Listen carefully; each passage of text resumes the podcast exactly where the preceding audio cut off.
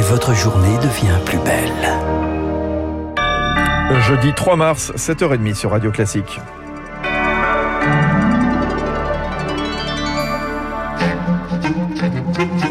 La matinale de Radio Classique avec Fabrice Lundy. Et avec Léa Boutin-Rivière pour le journal de 7h30. Léa, ça fait maintenant une semaine pile que la Russie a entamé son offensive en Ukraine. Kiev tient toujours, mais l'invasion progresse. Euh, oui, un calme relatif régnait hier dans la capitale. L'inquiétant convoi russe de 60 km de long est toujours bloqué aux abords de l'aéroport. Cela fait maintenant trois jours qu'il n'a pas bougé. Et Pierre Collat, bonjour. Bonjour. Ailleurs dans le pays, en revanche, le, le, Kremlin semble avoir intensifié son offensive. Oui, après une situation euh, très confuse à Kherson hier, où l'armée russe avait euh, déjà annoncé qu'elle contrôlait la ville. Une information d'abord contredite par le maire. Les combats ont continué et finalement, les autorités ukrainiennes confirment que la ville est bien sous contrôle russe ce matin. C'est la plus grande ville prise par les Russes en une semaine de conflit. Les habitants sont confinés chez eux. La situation est encore instable selon le chef de l'administration régionale. Toujours dans le sud, mais plus à l'est, les combats sont en cours à Mariupol, principal port ukrainien de la mer d'Azov. Beaucoup euh, bombardé ces dernières 24 heures. La ville est stratégique. Hein. Si Mariupol tombe, cela crée un lien entre les territoires séparatistes de l'Est et la Crimée. Et puis plus au nord, à l'ouest de Kiev, Jitomir est sous les bombes. 7000 soldats ukrainiens seraient retranchés dans une caserne, mais pour le moment, la ville n'est pas encore tombée. Vous le disiez Pierre, d'intenses bombardements à Jitomir et avec cette caserne de 7000 soldats ukrainiens, eh bien c'est un point stratégique pour les Russes. Alors cela fait 72 heures que l'armée pilonne les lieux. Il y a quelques jours, nous avions contacté euh, Jackie Lebas, un Français retraité qui vit sur place, bien décidé à rester. Il raconte les dernières heures.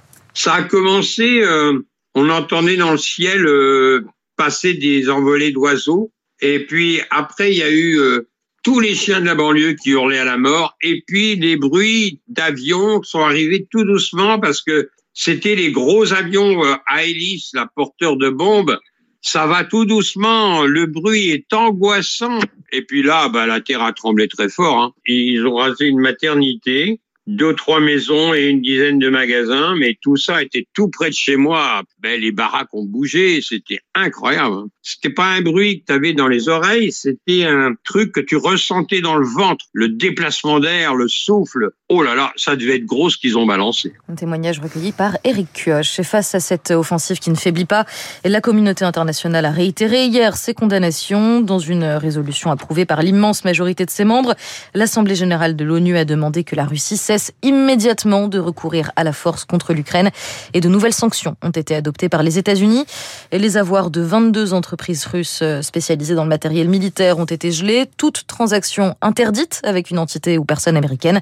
Concernant la Biélorussie, elle devrait être visée par une interdiction presque totale de vendre des équipements à son armée. Euh, Léa, le président de la République française, Emmanuel Macron, a lui aussi haussé le ton hier soir. Dans une allocution prononcée à 20h, le chef de l'État a fustigé un Vladimir Poutine, seul responsable de la situation, engagé dans une guerre de revanche et armé d'une lecture révisionniste de l'Europe. On l'écoute.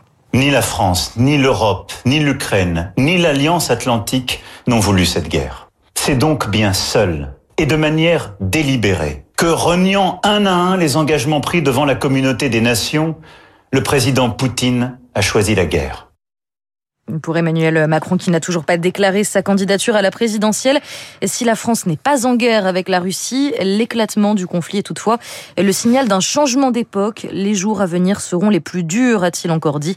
Une analyse partagée par le général Dominique Trinquant, ancien chef de la mission militaire française de l'ONU, pour qui le conflit devrait devenir particulièrement intense on rentre dans une nouvelle ère, on est revenu dans la guerre en Europe. Alors où est-ce que ça va s'arrêter? C'est ça l'inquiétude qu'il y a. Le président Poutine a tellement menti qu'aujourd'hui, qu'est-ce qu'on peut croire? Euh, C'est très difficile. Est-ce qu'il voudra, euh, dans une espèce de paranoïa, aller au pire? On peut pas l'exclure. Sur le terrain, ça va être de plus en plus dur. Les villes euh, ukrainiennes sont quasiment encerclées et maintenant, il va falloir que les forces russes aillent s'en saisir. Pour s'en saisir, c'est du combat en zone urbaine, ce qui est probablement le combat le plus meurtrier, le plus difficile. Ça va être euh, du combat individuel, des lance-roquettes, euh, des mitrailleuses, vous voyez, ça va être beaucoup plus violent que ça. Le général Trinquant, interrogé par Rémi Fister. Pour autant, le président de la République l'a dit, euh, il souhaite rester en contact autant que nécessaire avec Vladimir Poutine. Oui, et la communauté internationale, elle aussi, poursuit le dialogue. Un deuxième tour de pourparlers doit avoir lieu aujourd'hui en Biélorussie, avec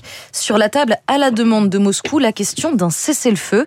Mais si le monde est prêt à négocier, il y a une ligne rouge que les Occidentaux ont fixée, celle d'exaction contre les civils. Plus de 350 Ukrainiens ont déjà perdu la vie depuis une semaine et la perspective de combats urbains à Kiev, Kharkiv ou Mariupol fait craindre des bilans dramatiques. Inquiétude renforcée par l'historique militaire de Vladimir Poutine, comme le rappelle Julien Théron, enseignant-chercheur en conflit et sécurité internationale à Sciences Po Paris les opérations russes de la Tchétchénie, de la Géorgie, de la Syrie, de l'Ukraine maintenant, on sait que les civils sont quand même en première ligne dans ces conflits-là, avec une appétence euh, extrêmement relative, pour dire le moins, à la protection euh, des civils. Hein. La stratégie russe euh, n'est pas une stratégie qui met les, les civils au centre de la protection. D'ailleurs, on pourrait même tout à fait dire que le conflit lui-même a pour but politique de punir les Ukrainiens pour euh, le choix de la démocratie et le choix euh, de se rapprocher euh, des structures euro-atlantiques. Au micro de Lauriane, tout le monde, les civils déjà largement touchés par le conflit. En une semaine, plus d'un million d'entre eux ont quitté leur foyer pour rejoindre les pays frontaliers d'après l'ONU. Et puis des conséquences économiques aussi avec ce record. Le baril de brut coûte maintenant plus de 110 dollars, une première depuis plus de 10 ans. Yvan Colonna, toujours entre la vie et la mort. Il est détenu à la prison d'Arles depuis plusieurs années. Il se trouve dans un coma post-anoxique après avoir été agressé par un code détenu, étranglé puis étouffé. Il a été hospitalisé en urgence à Arles, transféré à Marseille.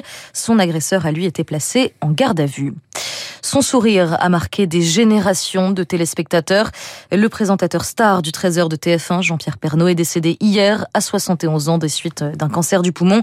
La chaîne pour qui il a officié pendant plus de 30 ans a évoqué son immense douleur. Et puis, je termine sur un mot de football avec cette bonne nouvelle, cette fois, pour les supporters nantais.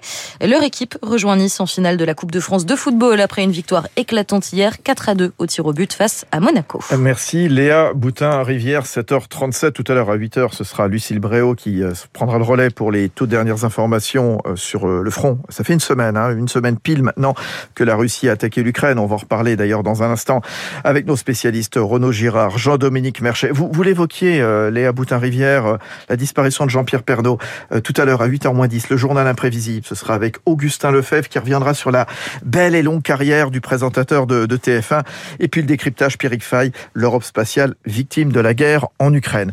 Y avait un événement hier soir. Hein. C'était la cérémonie des trophées Radio Classique qui s'est tenue euh, donc hier.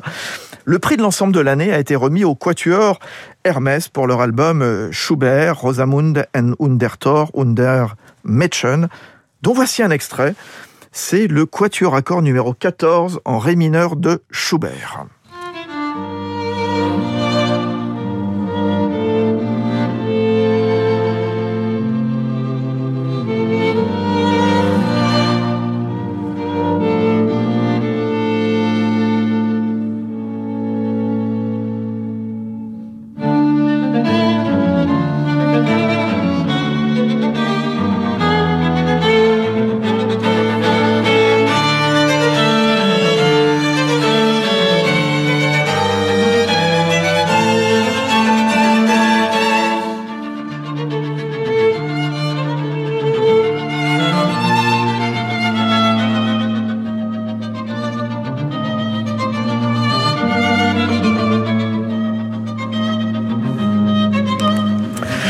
Le Quatuor accord numéro 14 en ré mineur de Schubert, le prix de l'ensemble de l'année, hier des trophées radio classiques remis au Quatuor Hermès. Et puis notez que le grand prix, lui, a été euh, décerné au pianiste Alexandre Kantorov. Il est 8h20 dans un instant.